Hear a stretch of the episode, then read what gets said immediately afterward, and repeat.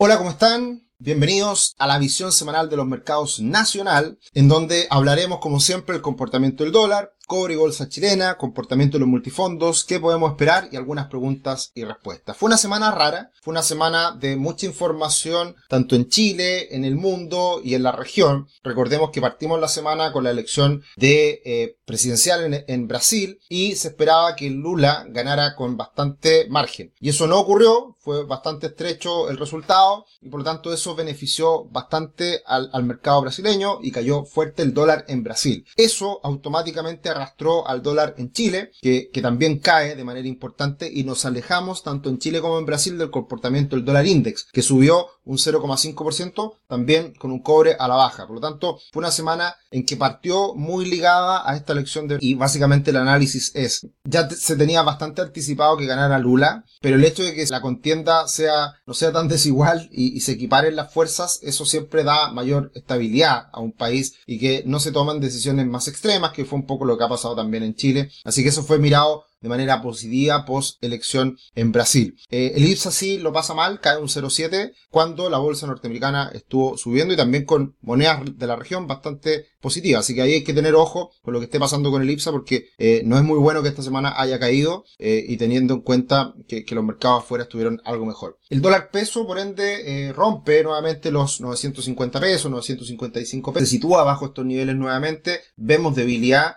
y vamos a, vamos a tener que estar mirando de cerca lo que pase con el real en Brasil y también, por supuesto, lo que esté pasando afuera. Hoy en día es mucho más importante lo que pasa con el cobre, con el dólar, que la situación que vivimos a nivel interno. Ya ha, dejado de ser relevante como debería ser el factor interno y estamos mirando más el dólar a lo que pasa afuera. Pero de todas formas tuvimos noticias importantes esta semana. Se esperaba un IMASEC, un índice mensual de actividad económica en Chile para el mes de agosto negativo, con una contracción importante y finalmente queda en cero no hay variación y de hecho eh, el análisis mes a mes fue positivo, por lo tanto es bastante sorprendente y a pesar de que estamos viendo esta desaceleración, no ha sido tan fuerte tan, tan, tan potente como ya se esperaba que fuera en este momento. Así que una buena señal, eso también de todas formas es positivo para el peso chileno, es positivo para la economía chilena. Y por otro lado tuvimos la inflación que quedó en 0,9% en septiembre, dentro de lo esperado, y una muy buena noticia finalmente, la, la inflación de los últimos cae del 14,1 al 13,7. Eso es bueno porque se empieza a ver este punto de inflexión eventual y esperemos que en los próximos meses siga cayendo la inflación de los últimos 12 meses. Eso es lo esperable, eso es, ojalá ocurra y es una primera señal positiva de que se empiece a controlar la inflación. Con una inflación también dentro de lo esperado, y, no sorprendiendo negativamente que había sido la tónica en el último tiempo, también eso mantiene al dólar y al peso chileno estable eh, teniendo en cuenta esta información. Y sin duda lo más relevante hacia el final de la semana fue esta alza importante del dólar a nivel global que ha sido un poco la tónica del último tiempo, y esto da cuenta del buen dato de empleo en Estados Unidos que sigue reafirmando eh, la posición de la Reserva Federal de subir las tasas fuertemente. Y se espera que en noviembre la suba nuevamente en 75 puntos base. Por lo tanto, esto fue nuevamente una señal alcista para el dólar eh, y que afectó en Chile también, pero de menor medida, porque había sido una semana bastante positiva para el peso, por lo que hablábamos recién. La elección en Brasil, como se había dado. Estamos en semana de Cyber y estamos en el último día con estos grandes descuentos, así que aprovechenlo. Muchos cursos con rebaja y, pueden aprovechar ahí estas grandes ofertas de hasta un 75% en los El comportamiento del cobre se ha ido estrechando, estamos ahí en un rango eh, amplio, pero ya cada día menor en estos típicos triángulos en donde el precio sube, baja y se empieza a estrechar y hay que esperar acá por dónde va a romper. Si se recupera definitivamente sobre los 350 o sigue cayendo y va a buscar los mínimos anteriores. Muy atento a lo que pasa con el cobre, siempre relevante para, como, como indicador para la economía a nivel global y también mucho más relevante para Chile y para el dólar el, comportamiento que vaya teniendo. El IPSA, como les decía, la bolsa chilena con una caída fea hacia el final de la semana, eh, estaba repuntando en línea con los mercados internacionales, pero el, día viernes tiene una caída importante y va nuevamente en busca de los 5.000 puntos. Hay que ver mucha atención si esos 5.000 puntos se rompen. Si se rompen y cae bajo esos niveles, la verdad que la caída puede ser dura y, y todo el optimismo que existe respecto a las valorizaciones y utilidades que están generando las empresa chilena se podría desvanecer. Así que muy atento a los 5.000. Aún que se mantiene sobre ese nivel, esperamos un repunte y, un escenario algo más positivo de cara al futuro. Pero por ahora eh, está ahí la inquietud, la duda,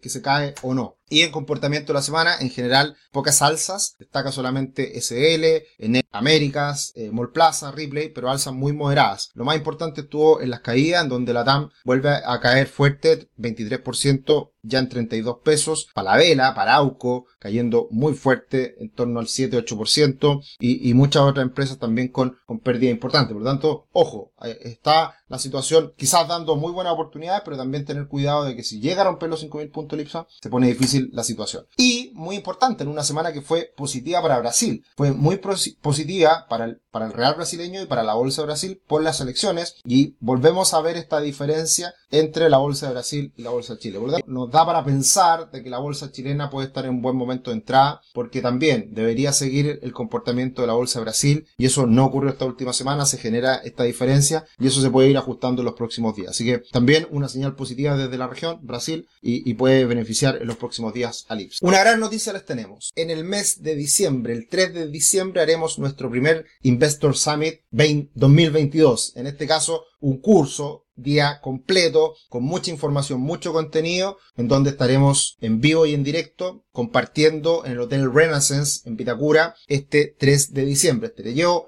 estará Tomás, estará parte del equipo, tenemos ahí algunos invitados que estamos gestionando y, y la verdad estamos muy entusiasmados de que esto lo volvamos a hacer ya después de mucho tiempo post pandemia, juntarnos, reunirnos, vamos a estar almorzando juntos, es una jornada completa, así que un gran evento eh, en donde por supuesto Tomás Casanegra es el invitado eh, especial. Eh, vamos a colocar en, en el link cómo comprar los tickets, lo estamos liberando para el público, para nuestra comunidad, ya hicimos una preventa con los clientes nuestros a un precio especial, pero eh, ahora lo lanzamos al público, 25 cupos de los del curso presencial, 50 cupos vía streaming con descuento, así que estén atentos a la información que estaremos compartiendo. Y pasando a los multifondos, una semana plana, la verdad que sin grandes movimientos, caídas en todos los multifondos, pero prácticamente de nada, 0,1, 0,3. La verdad que una semana muy, muy, muy tranquila, eh, en que sigue recibiendo el impacto de los mercados a nivel internacional eh, y también de, la renta fija, que como ha estado subiendo también ha golpeado al fondo E. Y si analizamos lo que ha sido este año, obviamente que es muy, muy mal año, eh, un mes de septiembre muy duro, muy difícil, con grandes caídas, 2% fondo A, 3% fondo E,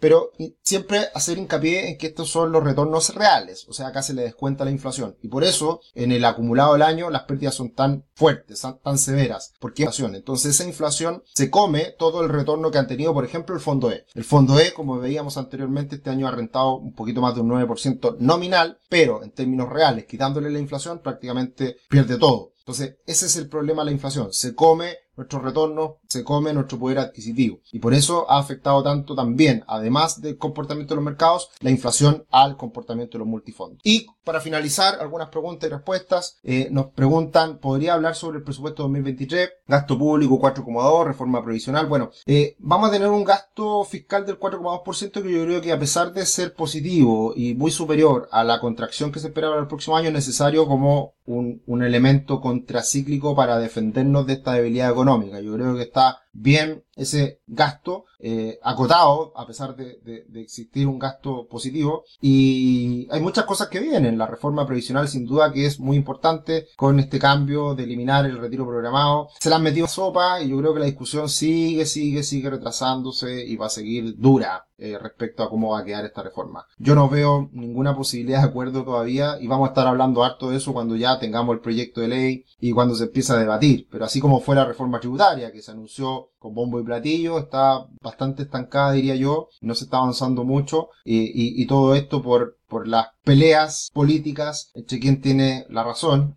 Apruebo o rechazo fue obviamente un remesón importante en la discusión política. Así que está flojo el, avance en el, en el Congreso, eh, pero sin duda cuando tengamos novedades vamos a estar hablándolo en detalle. Todavía es muy incipiente hablar sobre lo que vendría en reforma previsional. Tenemos más claridad en la reforma tributaria, pero está bastante estancado. Y otra pregunta, ¿a qué se le llama renta fija en Chile y en el mundo? La renta fija es la emisión de bonos por parte de gobiernos, por parte de empresas, por parte de, de, bancos centrales. Eh, también un depósito a plazo es renta fija. Fija no es fija como muchos la creen, que uno que paga una tasa y no se mueve. La renta fija se transa en los mercados secundarios precisamente por los movimientos de tasa y eso puede generar pérdidas de valor. Este año ha sido horrendo para la renta fija porque como han subido mucho las tasas, los valores de la renta fija han caído mucho y eso ha golpeado bastante a los fondos de renta fija global. En Chile no tanto porque en Chile ya veníamos con un remesón importante post retiros del 10%. Entonces este año ha sido un ajuste y además con alza tasa eh,